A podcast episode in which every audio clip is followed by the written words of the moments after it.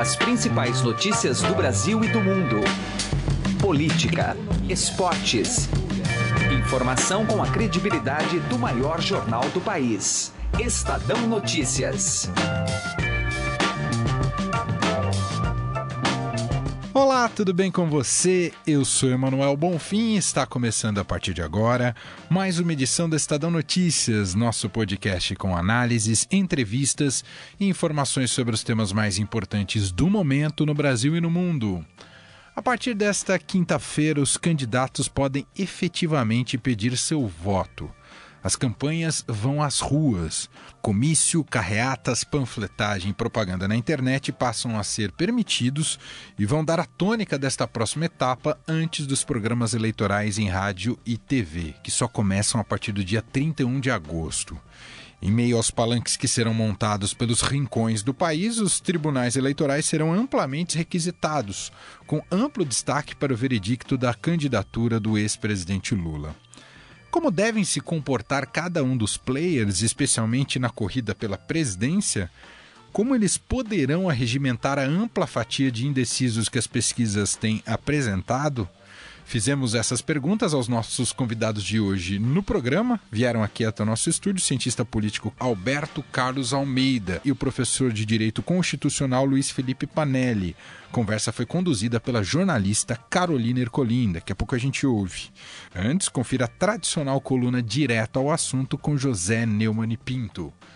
Este é o Estadão Notícias. Seja bem-vindo e boa audição. Estadão Notícias.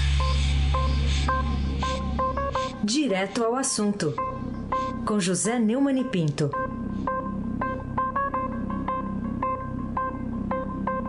Não se pode deixar despercebida a decisão absolutamente cretina da segunda turma do Supremo Tribunal Federal por 3 a 1 para acabar com o processo contra Ciro Nogueira, presidente nacional do PP, o partido do Paulo Maluf, que em matéria de corrupção tem uma grande tradição que vem da ditadura militar, passou pela Nova República e passou pelos tucanos e passou pelo PT. Pois é, os senhores Gilmar Mendes, Ricardo Lewandowski e Dias Toffoli, o chamado trio do Deixa que eu solto, cancelou as delações premiadas da Odebrecht nos processos é, relativos ao PP, dizendo que não havia provas e que baseava apenas na delação premiada. É uma tentativa de desmoralizar a delação premiada como instituto. A delação premiada é um instituto moderno, cidadão, porque protege a sociedade dos bandidos que eles, do trio do Deixa que eu solto, protegem. Pois bem, a questão toda é a seguinte: como disse o Faquin, que foi o voto vencido, que é o relator, houve uma produção grande, muito grande de provas agendas, viagens aéreas, comprovando tudo o que os delatores disseram. As outras provas seriam obtidas ao longo do processo. Essa é a, uma coisa bastante similar ao que aconteceu no julgamento no Tribunal Superior Eleitoral sob a presidência de Gilmar Mendes, em que a chapa Dilma e Temer foi considerado inocente por excesso de provas. É o caso agora do Ciro Nogueira. Aí vem o Gilmar falar em infecções oportunistas. Oportunistas são eles que ficam soltando esses caras e vindo aí com teorias absurdas é, de, de, de chicanas eternas para nos impingir. José Neumann e Pinto, direto ao assunto. Estadão Notícias. Eleições 2018. As campanhas estão nas ruas. O destaque chega agora aqui no programa com Carolina Ercolim. O fim do prazo para o registro das candidaturas condiciona a largada da campanha eleitoral mais incerta da história política brasileira. O que a gente vai ver daqui para frente e você vai ouvir também aqui o que a gente tem a dizer sobre essa análise com o cientista político Alberto Carlos Almeida e o professor de Direito Constitucional Luiz Felipe Panelli conosco aqui no estúdio. Obrigado pela participação. Eu agradeço. Obrigado. Fortes emoções? Sim, eu acho que é, ataques, né? Vai, vai, haverá, haverá a chamada é, pancadaria, né? é, que foi muito é, comentada na eleição passada, é, em particular os ataques do PT contra a candidatura de Marina, hoje, em função da configuração que nós vemos aí, até pelas próprias pesquisas eleitorais, a gente pode antecipar, pode antever que a campanha do PSDB, do candidato Geraldo Alckmin, terá que atacar a candidatura de Jair Bolsonaro. Parte dos votos que hoje seriam de Geraldo Alckmin estão sendo depositados, como as pesquisas indicam, em Jair Bolsonaro. Né? Não por acaso ele optou por escolher uma vice do Rio Grande do Sul, é, uma vice ligada ao agronegócio, justamente pensando no primeiro turno. Ele não está pensando no segundo turno. Óbvio, né? Para que você pense no segundo turno, você precisa passar pelo primeiro. Então, a tarefa principal agora, né, quando começa hoje a campanha, propaganda, daqui a 15 dias o horário eleitoral gratuito, o que vai se destacar nesse início de campanha, certamente serão os ataques do PSDB à candidatura de Jair Bolsonaro. Valendo-se de maior tempo também de campanha, né, Panelli? Também, com certeza, né? Então eu acho que vai ter muita pancadaria sim. Agora, o que vai marcar essas eleições é a questão da judicialização, né? Porque com a inevitável a impugnação da candidatura do, do ex-presidente Lula, né, como disse o ministro Luiz Fux, é uma inelegibilidade chapada, tá? Uh, é provável que o PT tente recorrer ao Supremo Tribunal Federal ou mesmo tente contestar por algum modo a decisão uh, do Tribunal Superior Eleitoral. A gente viu alguns meses atrás que teve a, aquela questão de quase soltar o ex-presidente Lula com base no argumento da pré-campanha, então podem tentar levantar isso de novo. Então.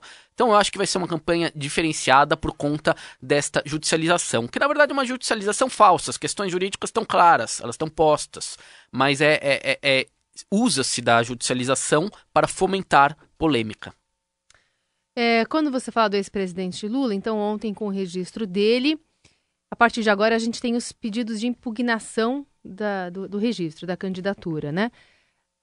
Quais são os trâmites? Até quando o, o Tribunal Superior Eleitoral tem para é, julgar esses recursos e falar, olha, uhum. esse candidato não pode, esse pode? Tá lá na lei das eleições, que é uma lei de 1997, se não me falha a memória, são 20 dias antes das eleições. Agora, me parece que o Tribunal Superior Eleitoral vai julgar muito antes. Por quê? Porque o tribunal quer dar segurança para as eleições e é primordial que os eleitores saibam qual, qual é o quadro de candidatos. Você não pode entrar para uma, uma eleição para votar não sabendo qual candidato está realmente concorrendo. Afinal de contas, votar é comparar candidatos e escolher o que você acha melhor ou menos ruim, uhum. tá? Então, eu acho que o, que o TSE vai julgar bem antes do prazo. Isso é um palpite meu. Mesmo quando a nova presidente do TSE, a ministra Rosa Weber, diz que vai seguir os ritos processuais cabíveis. É, mas é, essa foi uma boa declaração. É importante seguir os ritos processuais, eles dão segurança jurídica. Agora, não é um rito muito longo. É, essa que é a questão, tá? Ah, afinal de contas, não tem nenhuma questão de fato para ser decidida. São só questões de direito. E o tribunal ah, ah, tá lá só para decidir aquilo, praticamente, nesse, nesse período do ano. E a Justiça Eleitoral, em período eleitoral, julga rápido. Então, mesmo seguindo todos os trâmites cabíveis, eu acho que a decisão vem rápido. Vem rápido. Agora, tem recurso também, vão ter tem. prazos de recurso. Enfim, tem aí um, um período, sim, né? Não sim. é uma coisa que seja em dois, três dias. Sim, né? é, é, mas é, é, impressionante, porque em tese não é uma questão para ser conhecida pelo STF, mas vão tentar levar a questão para o STF, não tenho dúvida. E aí pode ter uma liminar, enfim, pode ter alguma surpresa, entendeu? E o que, que pode dar certo, o que, que pode dar errado nesse plano do, do Partido dos Trabalhadores, né? Porque eles, se esticarem a corda até o dia 17 de setembro, tem essa possibilidade de fazer bastante tempo de campanha com o Lula à frente da, da, na, das propagandas de rádio e TV. E do outro lado, não, mas vai, ainda assim vai ter o apoio do ex-presidente Lula e essa batalha jurídica que vocês estão falando. É, inclusive, a gente não sabe né, é, como será o início é, dessa campanha na televisão, no horário eleitoral gratuito. Quer dizer, a gente está aí no dia seguinte do registro de uma candidatura né, contestada é, juridicamente, mas e aí depois? Né, o que, que irá acontecer? Vamos supor, né, o, o, TSE não chegou a uma decisão final, recurso ao Supremo, é, e aí começa o horário eleitoral gratuito. Sendo que 80% do tempo tem que ser dedicado ao presidente especificamente, né? A figura, é, ao candidato. Ao né? candidato é. à presidência. Você tem uma restrição a isso. Então, o candidato, sendo Lula, ele pode pegar, o PT pode pegar as imagens do passado, até do passado recente, é, todo político fala muito, dá muitas declarações, o Lula em particular, e você consegue montar uma propaganda eleitoral com essas falas, com 80% da presença do Lula. Né? Então, isso pode acontecer. Tá? A gente não pode. É, talvez até no momento seja esse o mais provável, uhum. em função dos prazos. Sim, né? Sim, sim. É, e aí depois, em algum momento, né, ele sendo impugnado, ele sai e entra, entra o candidato. Vamos supor que a candidatura Lula seja impugnada muito rapidamente e o TSE julgue muito rapidamente que ele não é uh, não pode ser candidato hum. e o Fernando Haddad assuma. Tá? A lei eleitoral permite que, que se substitua o candidato. Tá? Nada impediria que o Fernando Haddad dissesse: olha, eu sou Lula, ou um voto em mim é um voto no Lula. Tá? Existem algumas estratégias ilícitas, por exemplo, tentar postergar o debate judicial para não dar tempo de trocar foto na urna, e aí você vota no Haddad, mas aparece a foto e o nome do Lula. Isso, isso para mim é, é fraude, é quase fraude, é ilícito. Tá? Agora, se o Haddad se candidatar e ele falar, olha, eu represento Lula, eu represento o projeto do Lula... Ele pode botar Lula no nome. Pode, o, registro o nome eleitoral. Fernando Lula Haddad. Haddad, exatamente. Então, uh, uh, eu não vejo como impedir ele de fazer isso, e nesse ponto, sinceramente, eu acho lícito. Ele tá fazendo um apelo para as pessoas que se identificam com esse presidente Lula e que têm direito de ter um candidato que defende aquele projeto. O candidato não pode ser o Lula, não tenho dúvida disso, mas pode ter alguém que defenda a herança dele, é democrático. Uhum. O PT, para o PT é interessante, de acordo até com as últimas pesquisas eleitorais, se chegar ao segundo turno, né, que é onde teria mais chances aí de virar um jogo do que até vencer essa primeira parte, que é sobrepor Bolsonaro e fazer com que Haddad suba nas pesquisas, porque ainda está tá uhum. muito pouquinho, apesar do nome dele estar tá circulando muito mais aí nas redes. É, vencido essa, essa, esse debate, qual que deve ser a, o tom da campanha petista, por exemplo, contra um voto mais conservador, que aí seria, por exemplo, de Alckmin ou de Bolsonaro? É, o segundo turno, ele leva o sistema a ter uma postura, tem, tem acontecido isso até do ponto de vista lógico, leva uh, os candidatos a irem para o centro. Tá? Então, o próprio Haddad já deu uma declaração é, nessa direção.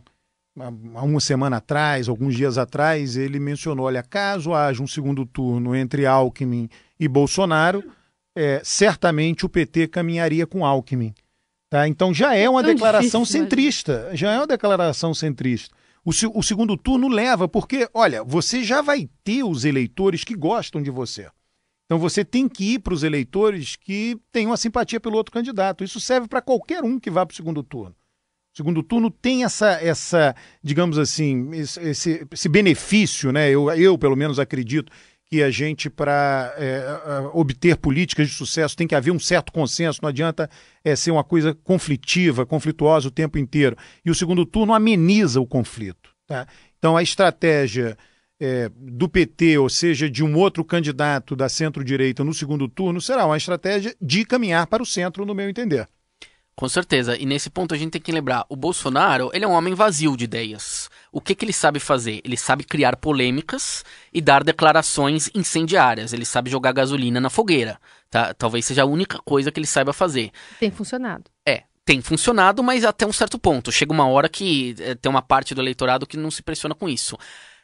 Se ele for para o segundo turno, me parece que ele vai ter uma rejeição muito forte, enquanto um candidato que se coloca de forma mais moderada, como o Alckmin ou até o Fernando Haddad, conseguem uma aceitação mais tranquila, mesmo por pessoas que não votaram nele no primeiro turno. Uhum.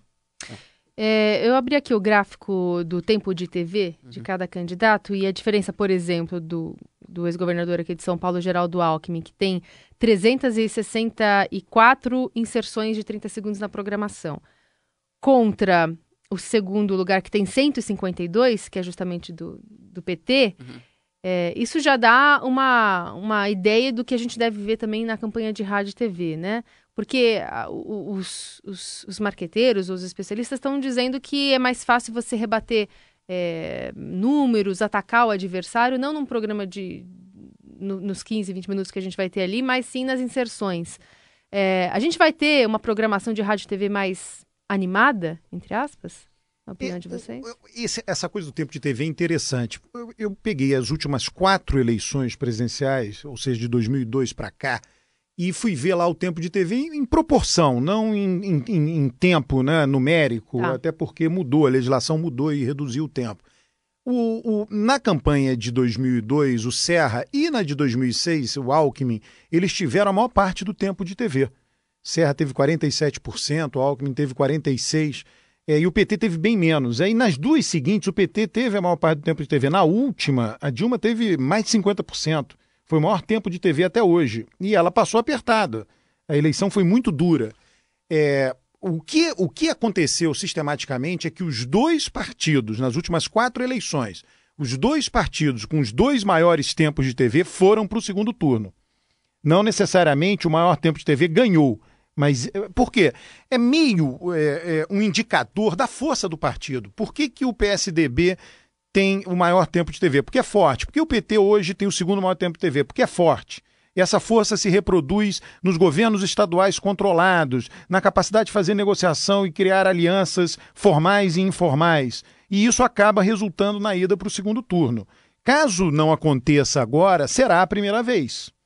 De um deles ou os dois não irem para o segundo turno.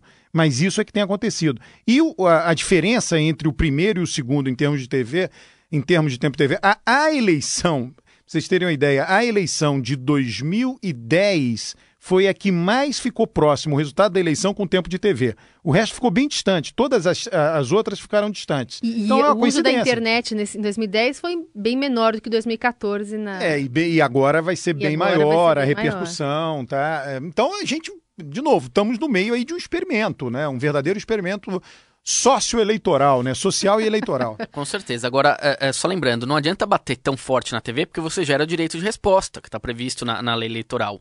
Tá? Aí você aumenta o tempo Exatamente, o tempo pouco, do outro. Né? Essa é a primeira coisa. E aí o outro usa esse tempo também para te bater, enfim, fica aquela uh, bagunça. Dois, eu não vejo muito o PT tão interessado em bater no Alckmin. Eu acho que a estratégia do PT é falar: olha, nós estamos sendo vítimas de uma injustiça, o povo quer o presidente Lula e as elites não querem deixar. Essa estratégia. Bater no Alckmin seria talvez mais pro segundo turno, me parece. Uhum. Tá? Bater no Bolsonaro não faz diferença, porque quem gosta do Bolsonaro gosta, quem não gosta, não gosta. Assim, assim, assim me parece tá? Pelo menos num, num, num, primeiro momento. A estratégia vai ter que ser encontrar esse eleitor que agora declarou o não voto, né? Que é o indeciso, que é o nulo, que é o branco, que na verdade é quem está ganhando as últimas uhum. pesquisas, né? Existem, olha, as pessoas não pararam para comparar os dados dessas pesquisas de agora com os dados de 2014 é, os sem voto hoje, que não declaram voto, em simulações de segundo turno, eu fiz isso em simulações de segundo turno, hum. são um percentual é, um pouco maior do que na eleição passada. Eu diria 20% maior. O que houve, a grande diferença, que praticamente dobrou, foi entre 10, 2010 e 2014. Então, a falta de credibilidade da política, ela vem de 2014 tiveram os protestos de 2013, já é, várias denúncias eclodiram em 2014. É, em 2012 houve no Supremo Tribunal a finalização do julgamento do mensalão. Então, na verdade, o que aconteceu entre 2010 e 2014 também foi importante para, a essa altura do campeonato, naquela eleição, é, o eleitor se manifestasse sem candidato, né? Branco, nulo, indeciso, todos esses que juntos dão sem candidato agora está um pouco maior. Vocês terem um número concreto, né? Se no passado esse era 20%, que essa altura do campeonato não tinha candidato, agora é 24%. Tá? Então, agora, em, em, essa altura do campeonato, em 2010 era 9%. 9% não tinha candidato. Então, na verdade, o grande salto foi entre 10 e 14, e não entre 14 e 18. Tá? Isso é importante que seja dito um pouco para ancorar é, as expectativas, tá?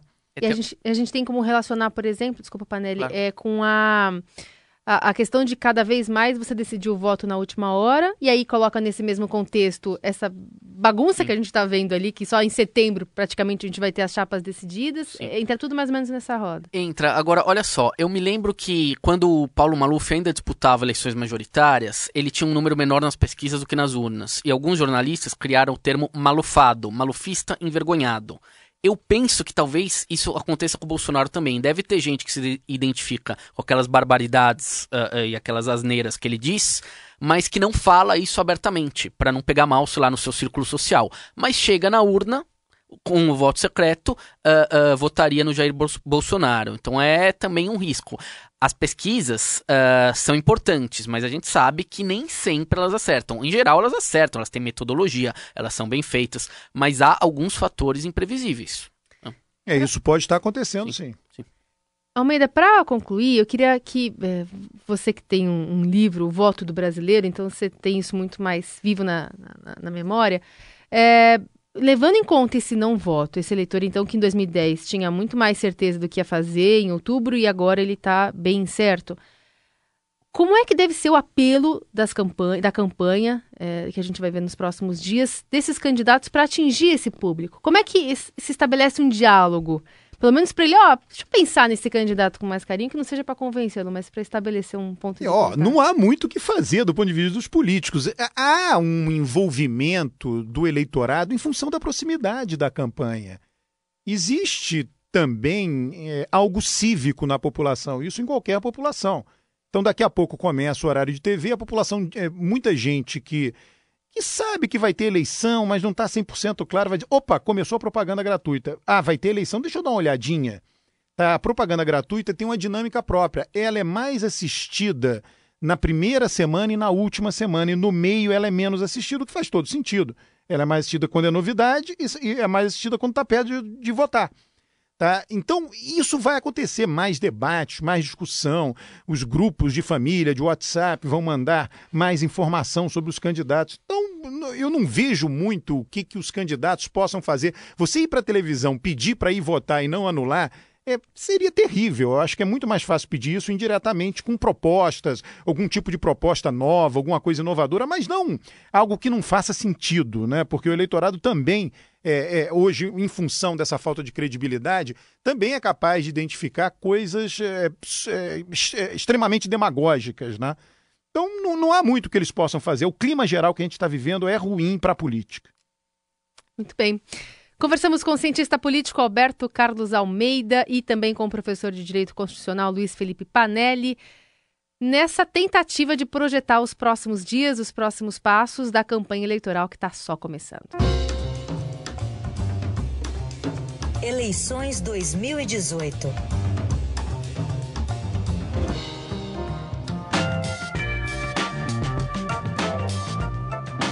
O Estado Notícias desta quinta-feira vai ficando por aqui. Contou com a apresentação minha, Emanuel Bonfim, e participação de Carolina Ercolim. O diretor de jornalismo do Grupo Estado é João Fábio Caminoto.